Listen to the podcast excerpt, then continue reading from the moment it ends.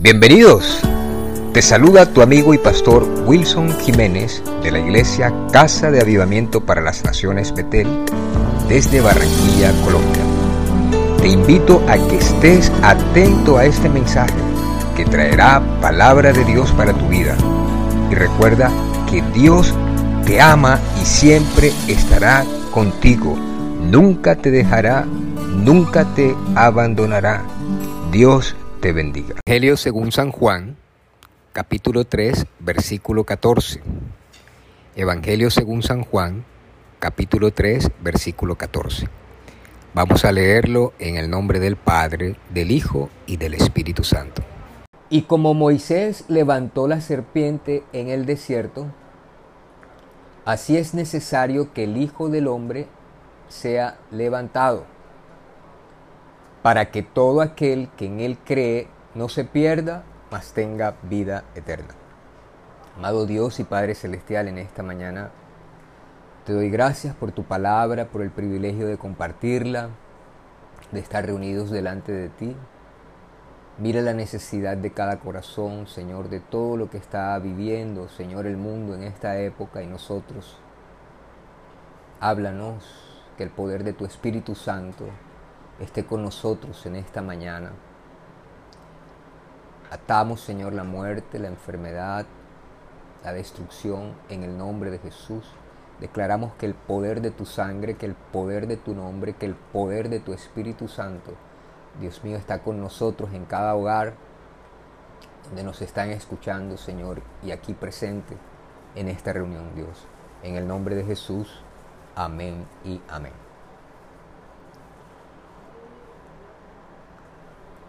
Aquí el Señor está hablando y dice que como Moisés levantó la serpiente en el desierto, así es necesario que el Hijo del Hombre sea levantado. Vamos a ver un poquito por qué Moisés tuvo que levantar una serpiente en el desierto por qué lo hizo y cómo el Señor nos dice que así como Moisés lo hizo en el desierto, así era necesario que él fuera levantado. ¿Y qué significa eso de que él fuera levantado? Entonces en el versículo 15 dice, para que todo aquel que en él cree no se pierda, más tenga vida eterna. Vamos entonces a ver qué fue lo que hizo Moisés. Eso está en Números capítulo 21, versículo 9. Números capítulo 21, versículo 9. De los primeros libros de la Biblia está Números capítulo 21, versículo 9. Y dice, y Moisés hizo una serpiente de bronce y la puso sobre un asta, y cuando alguno miraba la serpiente de bronce, y vivía. Moisés hizo una serpiente de bronce y la puso en alto sobre un asta. Y cuando alguien miraba esa serpiente, vivía. Y eso es lo que está comparando el Señor Jesús con, eso es, con ese pasaje de números 21. Pero ¿por qué Moisés tuvo que levantar una serpiente? Porque una serpiente. En números 21, versículo 4, en números 21, versículo 4, dice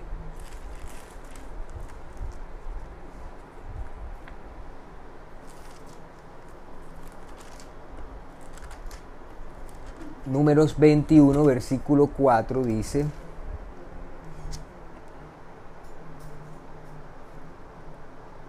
Después partieron del monte de Or, camino del Mar Rojo para rodear la tierra de Edom, y se desanimó el pueblo por el camino.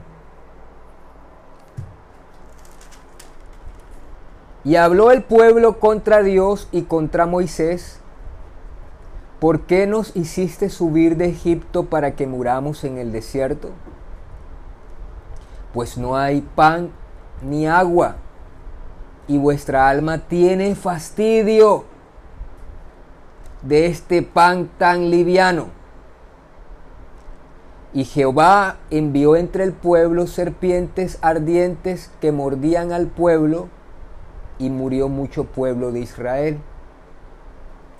Entonces el pueblo vino a Moisés y dijo, hemos pecado por haber hablado contra Jehová y contra ti. Ruega a Jehová que quite de nosotros estas serpientes. Y Moisés oró por el pueblo. Y Jehová dijo a Moisés, hazte una serpiente ardiente y ponla sobre un asta, y cualquiera que fuere mordido y mirare a ella vivirá. ¿Qué estaba ocurriendo con el pueblo? Ya llevaban varios años en el desierto. Luego que salieron de esclavitud, de estar tristes, cargados, trabajados por la nación de Egipto. Ellos eran esclavos en Egipto. Dios los liberta a través de Moisés, ¿se acuerdan las plagas y todo esto? la muerte de los primogénitos de los egipcios. Faraón los deja salir. Los ejércitos de Faraón son ahogados en el mar cuando los perseguían por obra de Dios. Dios quitó sus enemigos, Dios trajo libertad. Y Dios les dice que le va a dar una tierra que fluía leche y miel. Y ellos iban camino a esa promesa, a conquistar las tierras que Dios les estaba dando. Ellos iban camino a la promesa luego de haber sido libertados por el Señor. Pero el pueblo de Israel no pensaba que iban a durar tantos años. Y para entonces habían transcurrido varios años rumbo a la promesa, a la tierra que fluía leche y miel. Y estaban en el desierto. Y todos los días bajo el sol, todos los días en escasez, todos los días sin agua. Entonces se quejaban y no se acordaban del Dios que con mano poderosa les había sacado de Egipto. Para entonces ya se habían quejado de Aarón, que era el sacerdote hermano de Moisés, para entonces ya se habían quejado con Moisés y les habían dicho, Moisés, tenemos sed, nos vamos a morir, ¿para qué nos sacaste de Egipto? Y Dios le dice a Moisés que le hablara a la peña. Moisés no le habla a la peña, sino golpea a la peña y de la peña, de una roca sale agua. Entonces Moisés se metió en problemas con Dios porque también se airó contra el pueblo que siempre le estaba quejando, que siempre se estaba, eh, siempre se estaba quejando contra Dios, contra Moisés. Pero ellos se iban camino a la promesa. Y dice que como Dios les mandaba el maná, era un pan que el mismo Dios hizo arriba en el cielo y se los mandaba diariamente y ellos tenían que comer de ese maná y aparte tenían sed, ya Dios les había hecho ese milagro poderoso de, sacar de una piedra en el desierto agua. Y también ellos todos estaban viendo que del cielo caía pan. Del cielo caía pan y los alimentaba. Pero entonces ellos, dice la Biblia en el versículo 4, en la parte B dice, y se desanimó el pueblo por el camino. Se desanimó el pueblo por el camino. Y hay veces que el pueblo de Dios, el Señor lo estaba hablando en el Evangelio según San Juan. El Señor les estaba hablando a los discípulos y especial a una, especialmente a una persona que se había acercado a él, que era Nicodemo. Ya vamos a hablar de él. Es decir, que Dios lo dejó escrito para todos nosotros. Ellos se desanimaron por el camino. Ya había transcurrido mucho tiempo y no veían la promesa cumplida. Ya había transcurrido mucho tiempo en donde estaban bajo el sol, bajo escasez, bajo circunstancias que no les permitía ver por la condición en que estaban de desánimo que pronto iban a heredar la promesa, que pronto iban a ser bendecidos, que el desierto era un tiempo de preparación de Dios con su pueblo para recibir la promesa. Pero el pueblo se desanimó por el camino. Jesucristo dijo, yo soy el camino y la verdad y la vida y nadie puede ir al Padre sino a través de mí. Entonces el pueblo se desanimó.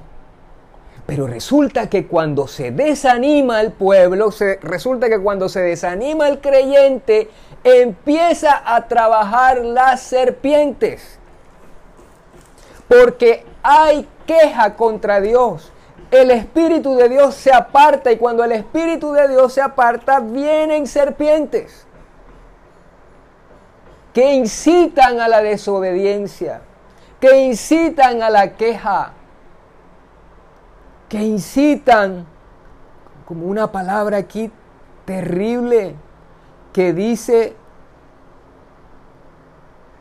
que ellos estaban hastiados, estaban fastidiados.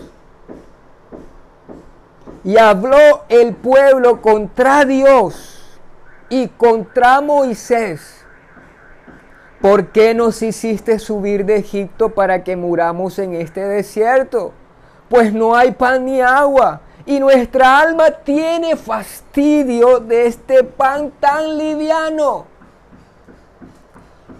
increíble que estaban recibiendo ese pan hecho con las manos de nuestro Señor allá arriba de Dios. Y estaban fastidiados de Dios. ¿Qué produjo eso? Una reacción en el mundo espiritual. Entonces, como estaban en el desierto, vinieron serpientes ¿Qué representa la serpiente y por qué Dios le dijo a Moisés que levantara una serpiente en un asta? Porque las serpientes empezaron a morder.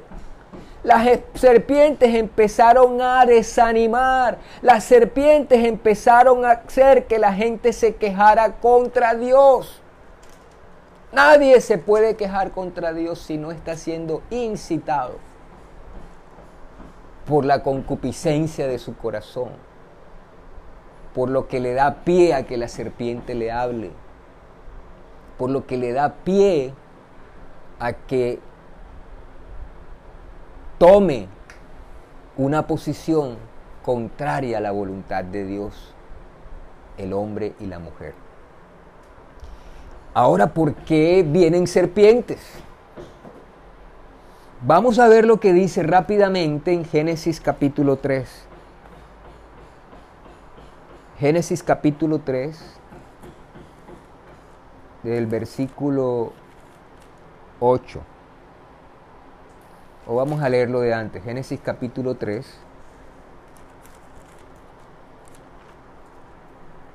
Del versículo 1 dice, Génesis capítulo 3, desde el versículo 1 dice, pero la serpiente era astuta más que todos los animales del campo que Jehová Dios había hecho.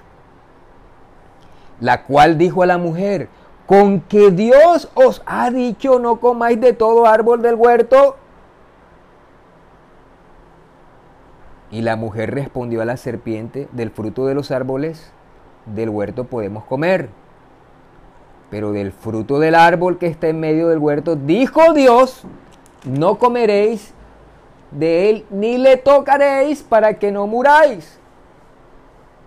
Entonces la serpiente dijo a la mujer, a la mujer no moriréis, sino que sabe Dios que el día que comáis de él serán abiertos vuestros ojos, y seréis como Dios sabiendo el bien y el mal.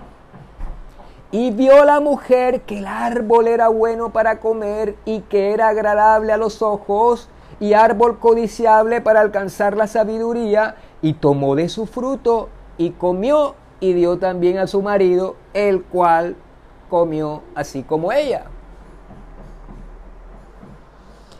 Ellos tenían una orden de Dios, Adán y Eva tenían una orden de Dios que tenían que obedecer, tenían la palabra de Dios que tenían que obedecer. Estaban en la promesa de Dios, en un huerto plantado por Dios donde tenían en abundancia todo. Pero dentro de todo lo que había en abundancia habían animales. Y dentro de un animal serpiente, entró Satanás utilizando una serpiente y empezó a hablarle a Eva contrariamente a lo que Dios le había dicho a Eva que obedeciera. Y empezó la serpiente a trabajar. Y cuando la serpiente empieza a trabajar, y se le da pie, entonces la serpiente muerde. Como le aconteció a los israelitas, que ellos empezaron en sus mentes a trabajar la serpiente y Dios les mostró físicamente lo que espiritualmente les estaba ocurriendo, que estaban siendo atacados por serpientes. La Biblia dice que la serpiente antigua es el diablo y Satanás. Cuando él empieza a trabajar, cuando él empieza a instigar a tal punto que el creyente aún o el no creyente empieza a quejarse contra Dios, es una obra espiritualmente del mal, del enemigo, de esta serpiente. Y cuando ya empieza la desobediencia, y cuando ya empieza la queja, entonces ya la obra de esa serpiente dio resultado, ya la obra de esa serpiente mordió la serpiente. A la persona que ya empieza a renegar contra Dios, que ya empieza a cansarse de Dios.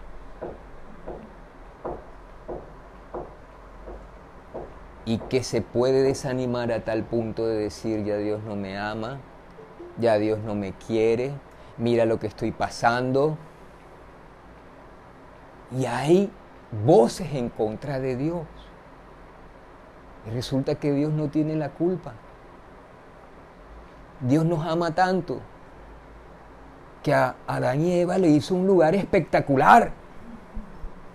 Y la tierra, la tierra es un lugar espectacular. Levántese tempranito y mire los pajaritos que están cantando y mire las brisas decembrinas y ahora de enero y usted respira, qué hermoso. Dios lo hizo todo hermoso porque Él es bueno. Pero resulta que Él nos pone una palabra para que obedezcamos y está en nosotros obedecer o no. Resulta que Él nos da promesa de salud, de sanidad, de libertad, de prosperidad, de deseos particulares, de promesas particulares que te da y que me da. Y de pronto nosotros en el camino podemos desanimarnos porque no vemos ya el resultado. Y cuando proviene de nuestro interior una queja es porque la obra de la serpiente está actuando. Y si hay pecado y se reniega contra Dios, entonces ya la serpiente mordió. Entonces, aquí hay algo tremendo. Dios le dice a la mujer, y Jehová Dios dijo a la serpiente, versículo 14, por cuanto esto hiciste, maldita serás entre todas las bestias y entre todos los animales del campo. Sobre tu pecho andarás y polvo comerás todos los días de tu vida. Y a la mujer le dijo, y pondré enemistad entre ti y la mujer, perdón, ahí todavía le está hablando a la serpiente, y pondré enemistad entre ti y a la mujer, entre tu simiente y la simiente suya, esta te herirá en la cabeza y tú le herirás en el calcañar. A la mujer le dijo, multiplicaré en gran manera los dolores de tus preñeces, con dolor darás a luz los hijos, y tu deseo será para tu marido, y él se enseñoreará de ti. Por cuanto, y al hombre le dijo, por cuanto obedeciste a la voz de tu mujer, no a la voz de Dios, sino a la voz de tu mujer, y comiste del árbol que te mandé diciendo, no comerás, maldita será la tierra por tu causa, con dolor comerás de ella todos los días de tu vida. Y ahí entró la muerte, y ahí entró la destrucción, y ahí entró el robo, y ahí entró la maldad de la humanidad en un acto de desobediencia de los primeros habitantes de la tierra que Dios creó. Entonces no era cualquier cosa lo que Dios le estaba diciendo a Moisés, lo que Dios estaba permitiendo que ocurriera, que las serpientes empezaran a morder a, las, a los hijos de Dios, a los israelitas y que ellos murieran.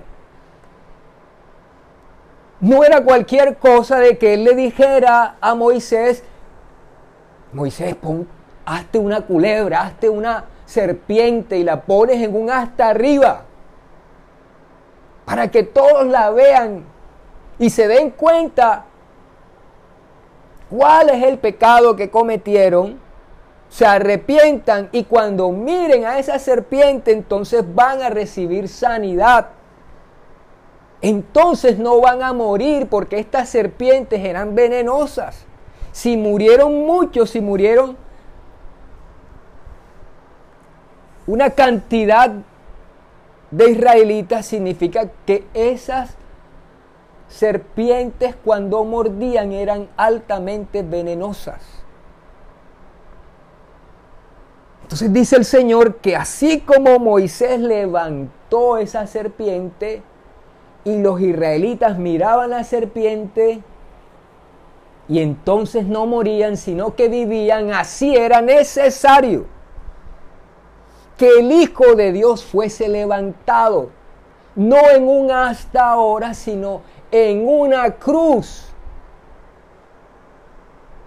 Y el Señor le dijo a Moisés que fuera levantado en un asta. Un asta es algo que sobresale de la superficie terrestre para que todos cuando la miraran a esta serpiente recibieran vida, salud, sanidad. Y en el Gólgota era un monte elevado a las afueras de Jerusalén. Y Jesús estaba entre dos malhechores.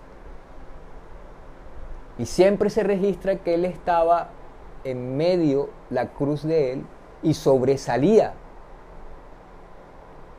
entonces era necesario que Jesucristo fuese levantado como Moisés levantó a esa serpiente, para que nosotros ahora miremos no a la serpiente, sino que miremos la cruz.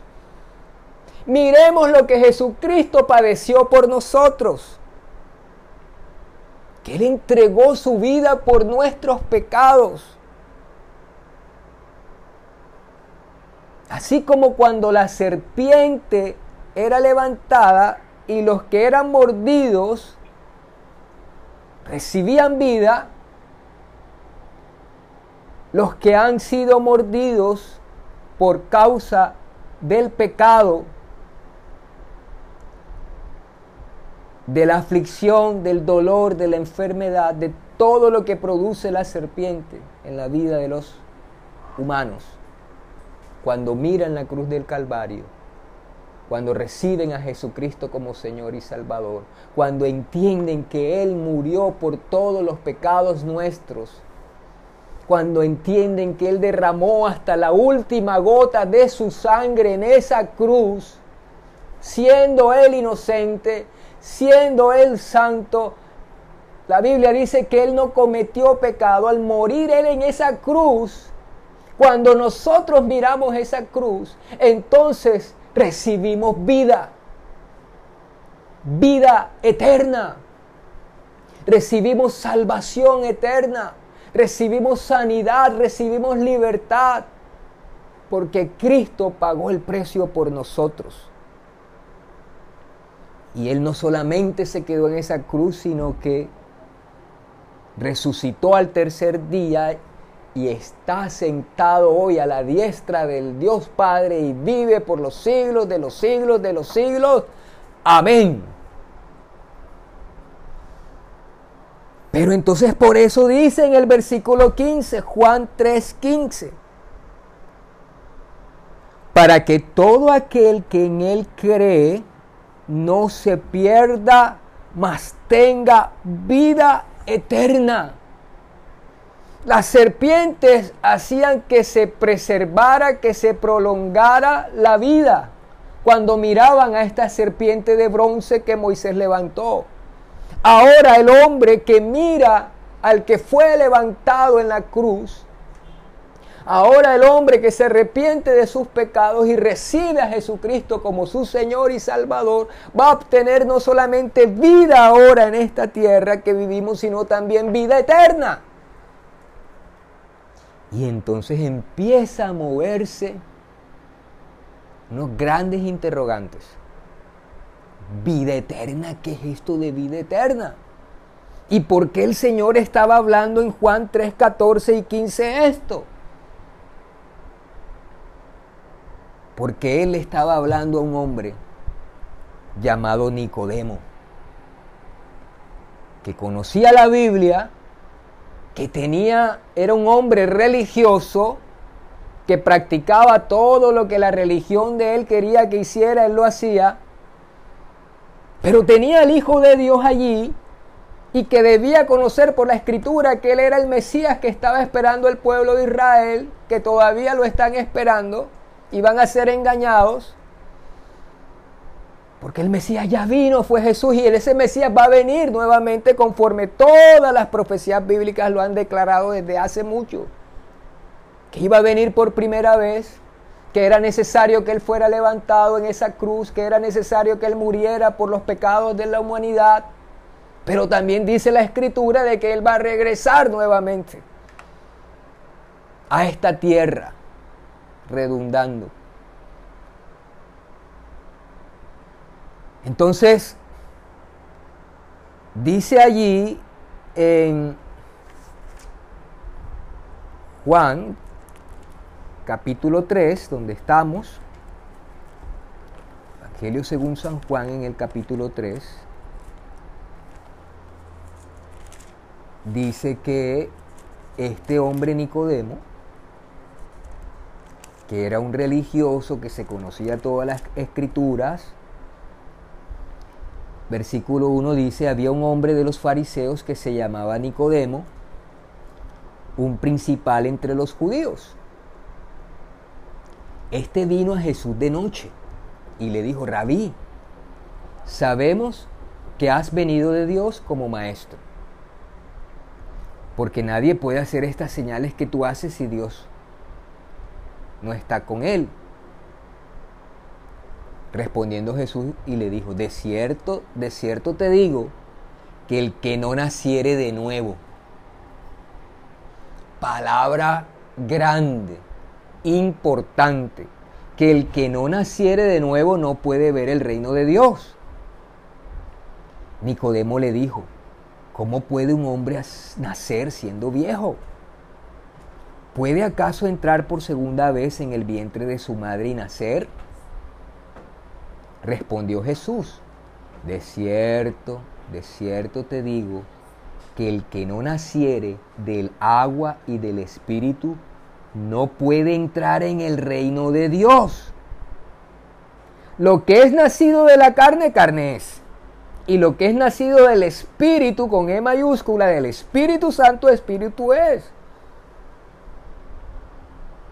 Entonces, Jesús había dicho que era necesario que él fuera levantado contestándole a esta pregunta de Nicodemo. Nicodemo conocía todas las escrituras, pero era religioso. No querían que le dijeran, oye, te estás uniendo con esos cristianos. Entonces él fue de noche para que los otros religiosos, los otros fariseos, no se dieran cuenta que este maestro, que este doctor de la ley, iba a hablar con Jesucristo. Entonces fue de noche. Y allí de noche donde nadie lo ve, se acerca al Señor y le dice, Señor, nadie puede hacer maestro, nadie puede hacer las cosas que tú haces si Dios no está con él. Y Jesús le dice, Nicodemo, el que no naciere de nuevo no puede ver el reino de Dios. Primero, el que no naciere de nuevo no puede ver. Y después le dice que el que no naciere del agua y del Espíritu Santo no puede entrar. Primero no puede ver y segundo no puede entrar. Entonces, ¿a qué se refería el Señor con este nuevo nacimiento? Y aquí salta la gran pregunta. Porque el mismo Señor dijo, porque es necesario que el Hijo del Hombre sea levantado como Moisés levantó esa serpiente de bronce. Y la palabra es, así es necesario. Así es necesario. ¿Para qué era necesario? Para que el hombre que se acerque a la cruz entienda que esto no es religión. Entienda que esto es nacer de nuevo del agua y del Espíritu Santo. Tristemente, el hombre de hoy aún creyentes en Jesucristo, en el Padre, en el Hijo, en el Espíritu Santo, resumen la vida cristiana como una vida religiosa, que pertenezco a esta religión y la Biblia dice que ninguna religión salva. El que salva es Jesucristo. El que sana es Jesucristo. El que libera es Jesucristo. Él es el camino y la verdad y la vida y nadie va al Padre si no es a través de Jesucristo. Pero resulta que el recibir a Jesucristo es nacer de nuevo espiritualmente. Nicodemo tenía conocimiento teológico profundo estaba preparado académicamente, pero no entendía el reino espiritual, el mundo espiritual. La Biblia dice en Primera de Corintios 2:14, Primera de Corintios 2:14, pero el hombre natural no percibe las cosas que son del Espíritu Santo, del Espíritu de Dios, porque para él son locura y no las puede entender porque se han de discernir espiritualmente. Entonces nosotros podemos tener todo el conocimiento académico y tristemente ahora hay enseñanzas muy profundas para que los jovencitos se formen con la idea de que Dios no existe o que Dios es una religión y que Dios está por allá. No, y en la medida que el hombre va evolucionando en el conocimiento y en el adquirir de bienes y en el adquirir de fama, en el adquirir de cosas, se hace autosuficiente y cree que Dios no, que no necesita a Dios. Y los parámetros de, de decisión son conforme Él piensa. Y no conforme lo que está escrito en la palabra. Entonces Nicodemo tenía una vida natural, carnal, a pesar de que tenía todo el conocimiento de la teología. Y es lo que pasa hoy en día. Hay personas que viven una vida religiosa, pero que no experimentan la realidad del Espíritu Santo en sus vidas. En Apocalipsis 3:20 que dice, aquí yo estoy a la puerta y llamo, si alguno oye mi voz y abre la puerta, abrir la puerta es la puerta del corazón, yo entraré a él. ¿Cómo puede entrar Dios en nosotros a través del Espíritu Santo? Era lo que no le había pasado a Nicodemo. Que no naciere del agua y del Espíritu Santo. Para ella escuchaba el testimonio de un hombre de Dios en Argentina que ya está anciano, el evangelista Carlos Anacondia, que era un empresario muy reconocido a nivel nacional en Argentina, de empresas muy poderosas económicamente. Y él tenía todo, toda la preparación académica, tenía todos los bienes materiales, los carros, últimos modelos que se quería comprar, varios se los compraba a la esposa, a los hijos, a él. Como muchos empresarios aquí en Barranquilla o en las naciones.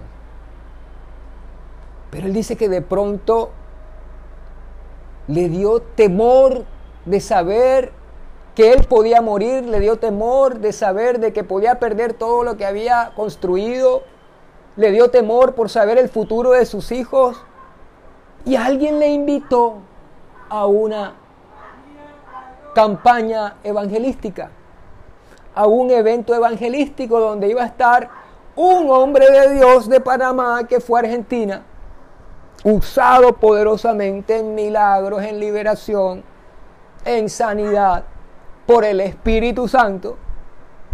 Entonces él vio ese impacto de gente que era sanada, ese impacto de ver personas que estaban endemoniadas, que estaban bajo hechizo, que estaban bajo brujería y que Dios las liberaba un mover poderoso del Espíritu Santo. De hecho, el ministerio es Espíritu Santo con gloria, se llama ese ministerio en Panamá.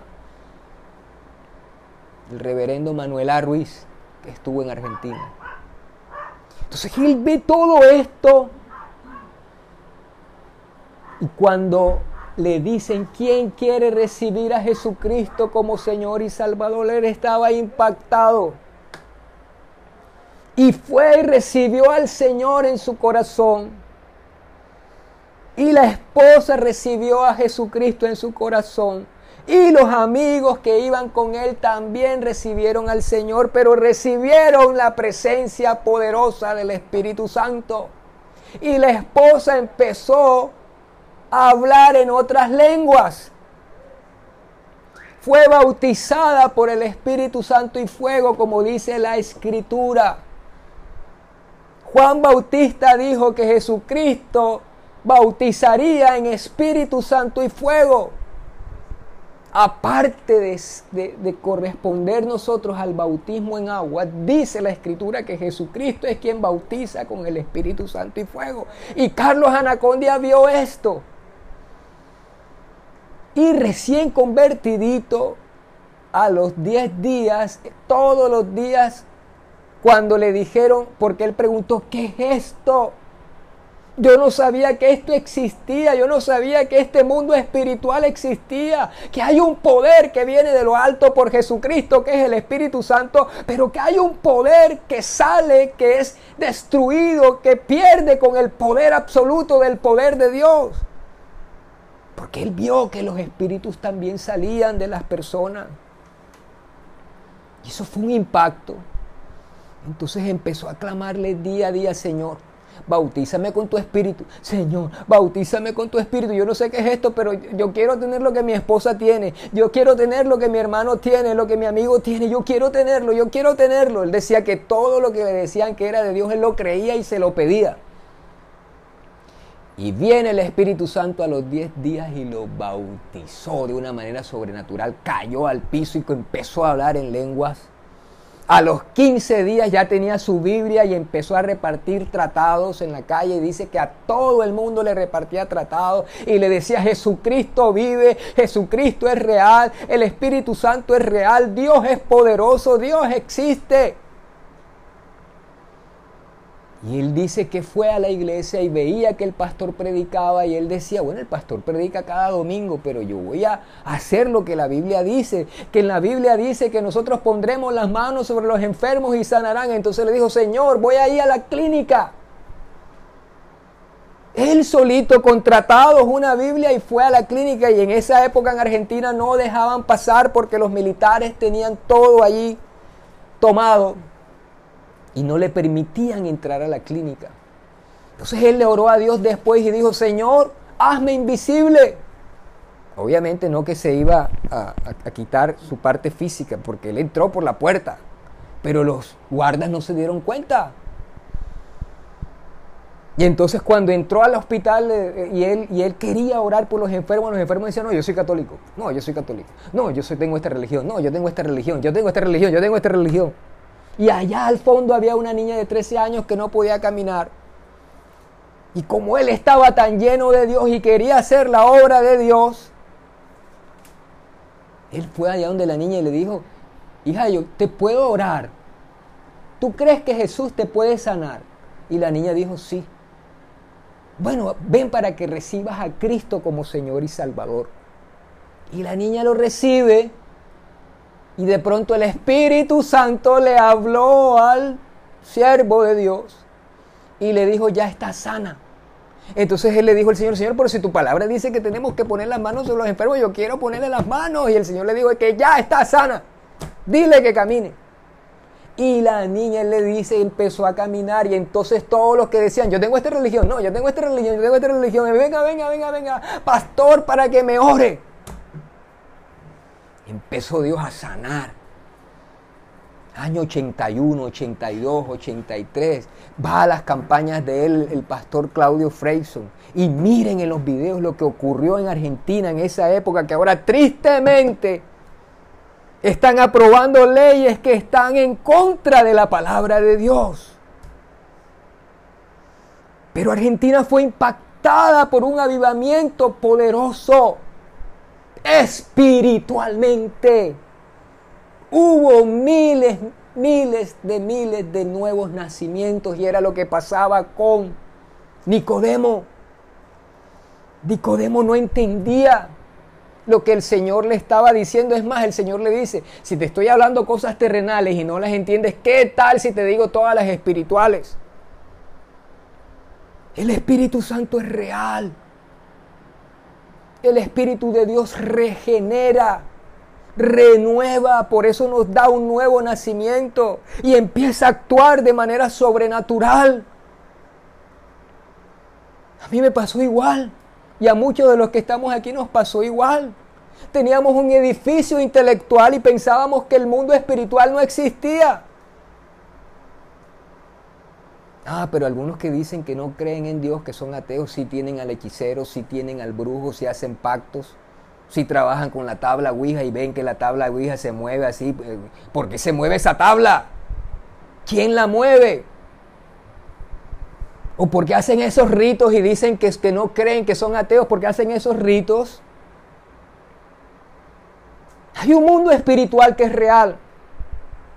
Pero el que no tiene a Cristo el que no recibe a Cristo está muerto espiritualmente. Está mordido por la serpiente y queda mordido y muerto. Pero cuando miran la cruz de Cristo, pero cuando miran lo que Jesús hizo en la cruz, de morir por nosotros para darnos salvación, para darnos vida eterna, entonces no solamente dice que para que todo aquel que en él cree no se pierda, más tenga vida eterna, que es la vida eterna. Pero también dice en el versículo 16, porque de tal manera amó Dios al mundo, que ha dado a su Hijo unigénito, para todo aquel que en él cree, no se pierda, mas tenga vida eterna.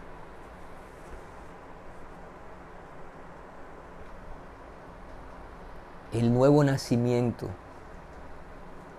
lo hace Jesucristo cuando el hombre y la mujer deciden que Él empiece a transformar su vida y a caminar en una vida de arrepentimiento genuino, de apartarse de lo que Él nos perdona y va a experimentar ese nuevo nacimiento espiritual, la realidad de un Dios vivo, la realidad del Espíritu Santo morando en nuestro corazón, porque la Biblia dice que nosotros somos templo del Espíritu Santo y el Espíritu Santo empieza a regenerar.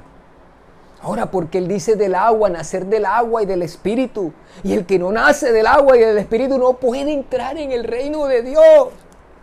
El terrible engaño es creer, yo pertenezco a esta religión y la religión no te va a llevar a ningún lado.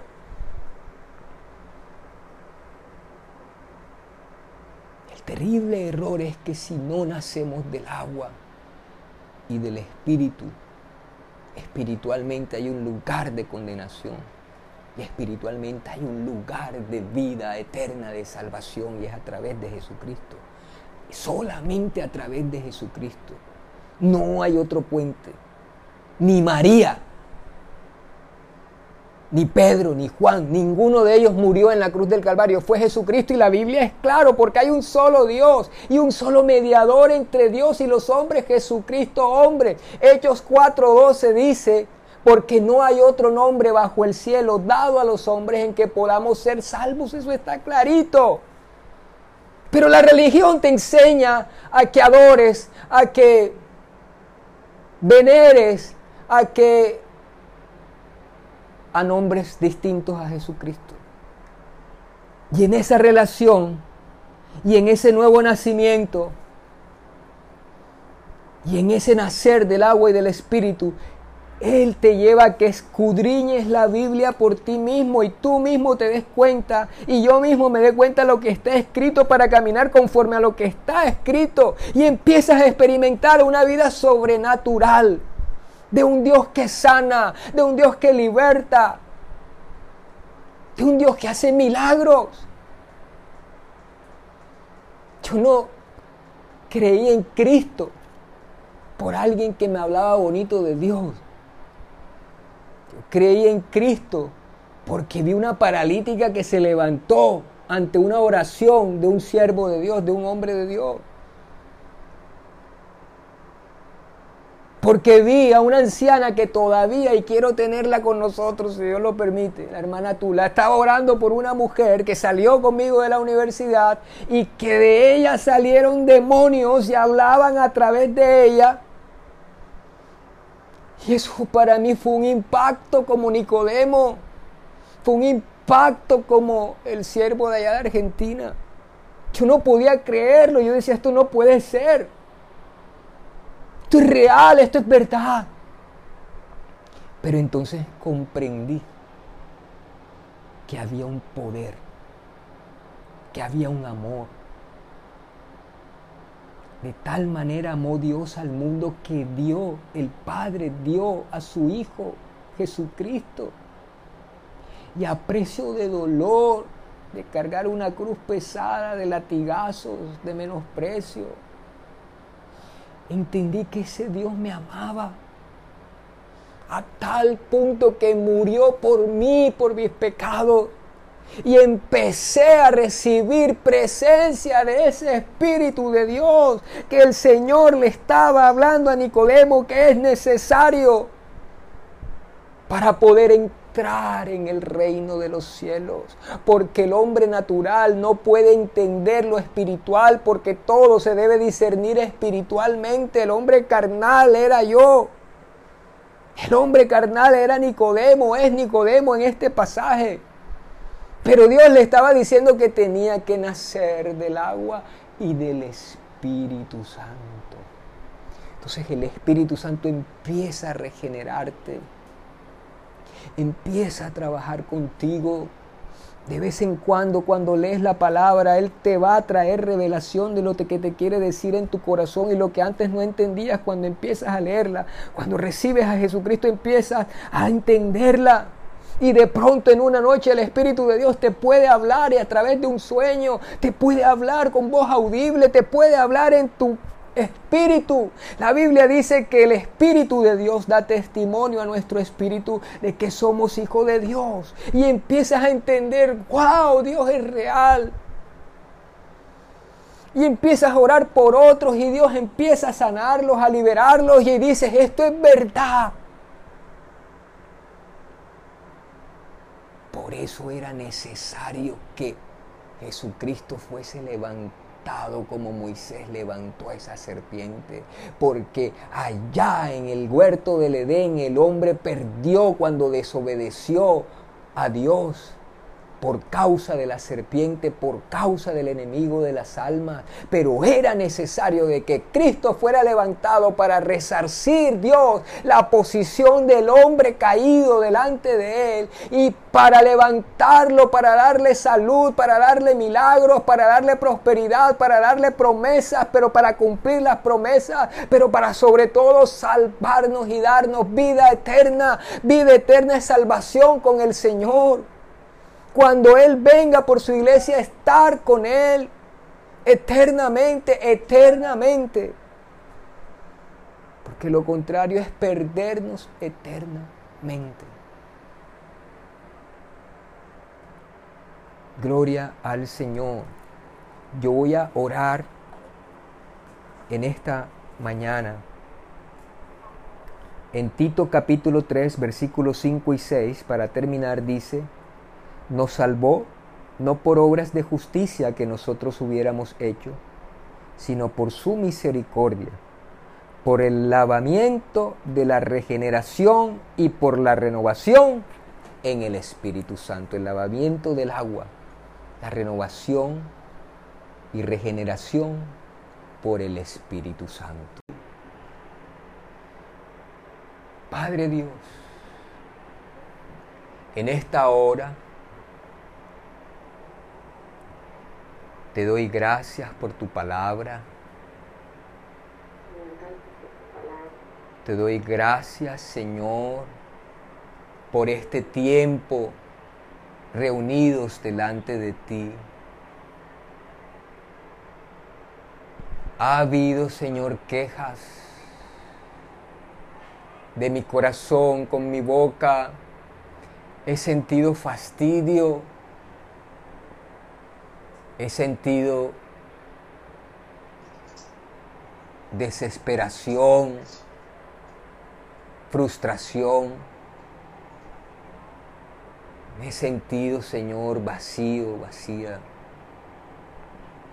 Porque he esperado en este caminar contigo o en este caminar de mi vida. He deseado ver cambios no más lágrimas, no más sufrimiento, no más dolor. Pero aún te he culpado a ti, Señor, y pido que me perdones. Pero aún me he quejado contra ti, tu palabra. Te pido que me perdones. Te pido que me perdones. Pido que perdones, Dios poderoso, todos mis pecados. Todo lo que la serpiente mordió en mi vida y se tradujo en pecado.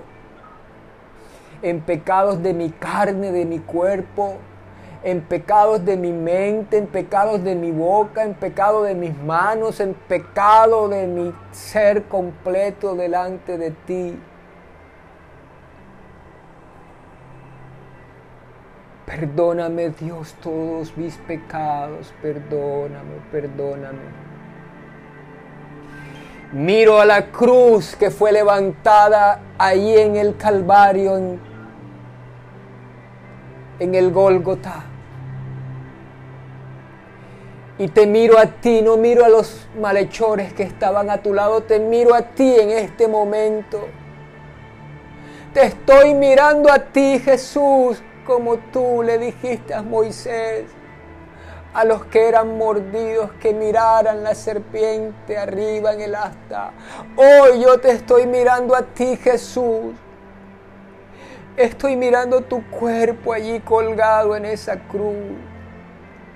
Estoy mirando tu rostro, tu cabeza allí, ya colgada.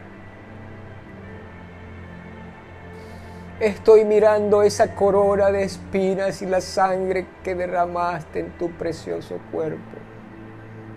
Estoy mirando la sangre de tus manos por los clavos. Estoy mirando la sangre en tu costado que brotó. Estoy mirando la sangre en tus pies. Por esos clavos estoy mirándote, Jesús.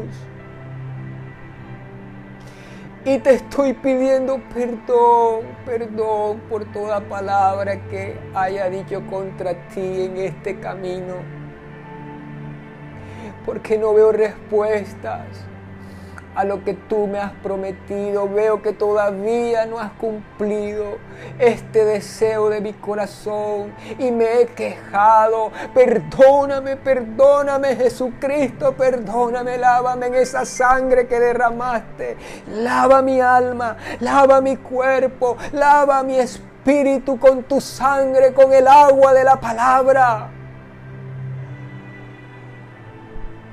Perdóname Señor, perdóname, perdóname Dios por el dolor vivido y que te he dicho Señor, tú no me estás mirando, no me estás atendiendo.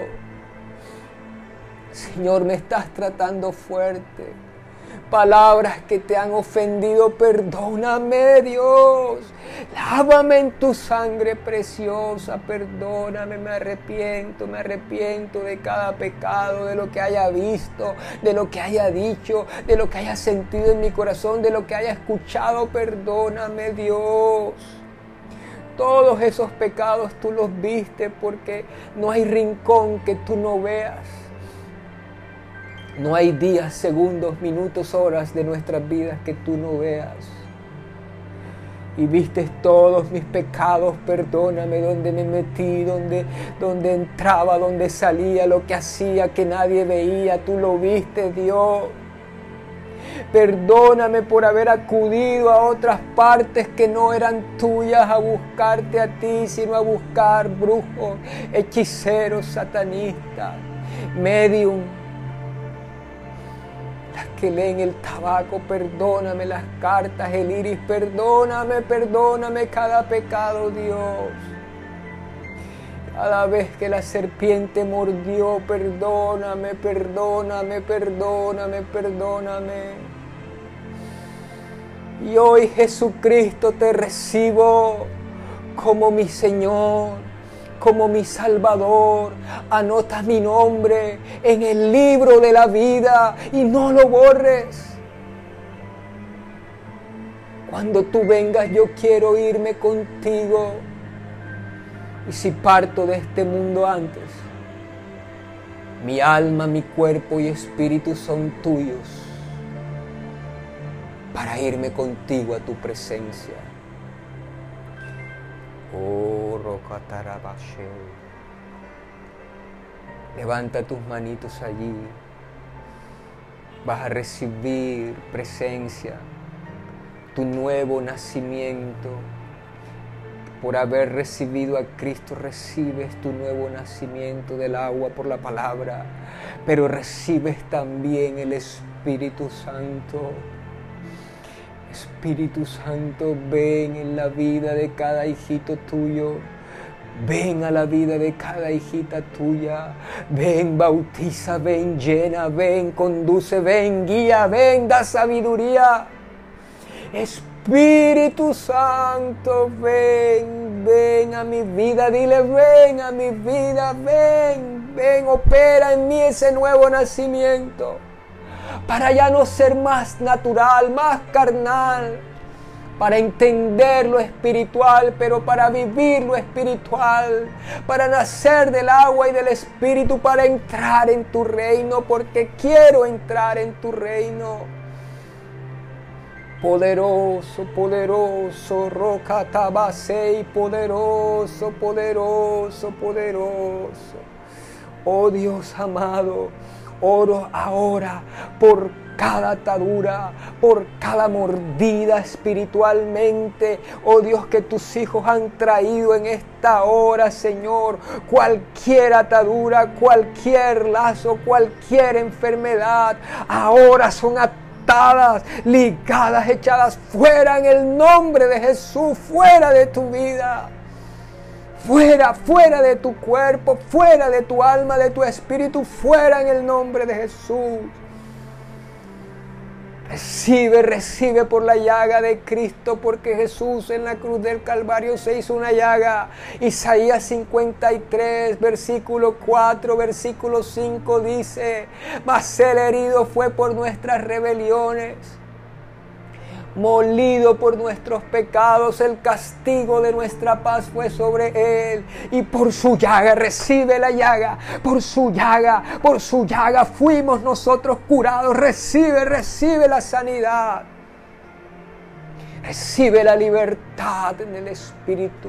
Ahora Espíritu Santo, llena, llena, llena. Dile Espíritu de Dios, te quiero conocer.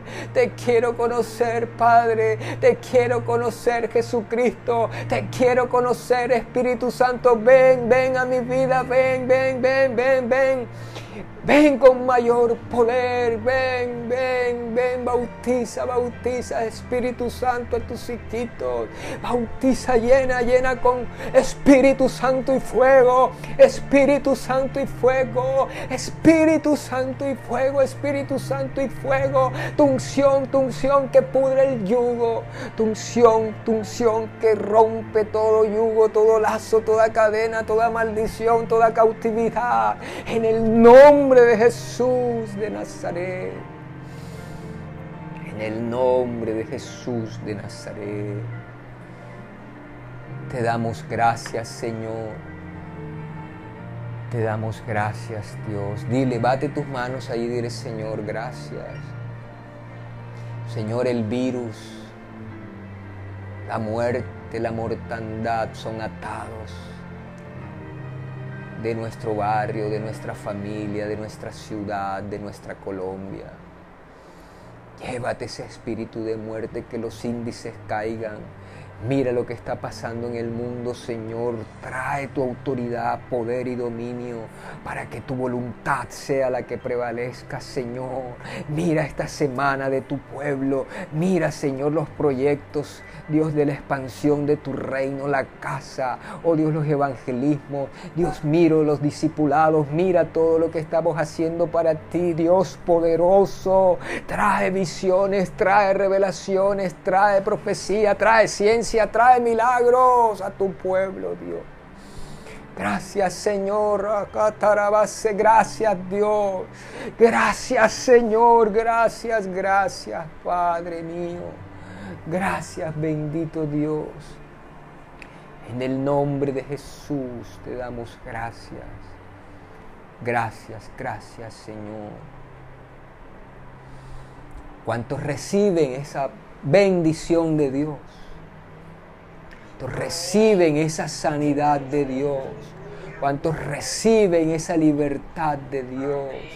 ¿Cuántos reciben esa promesa de Dios de salvación, de sanidad, de libertad, de milagros para tu vida? En el nombre de Jesús. Amén.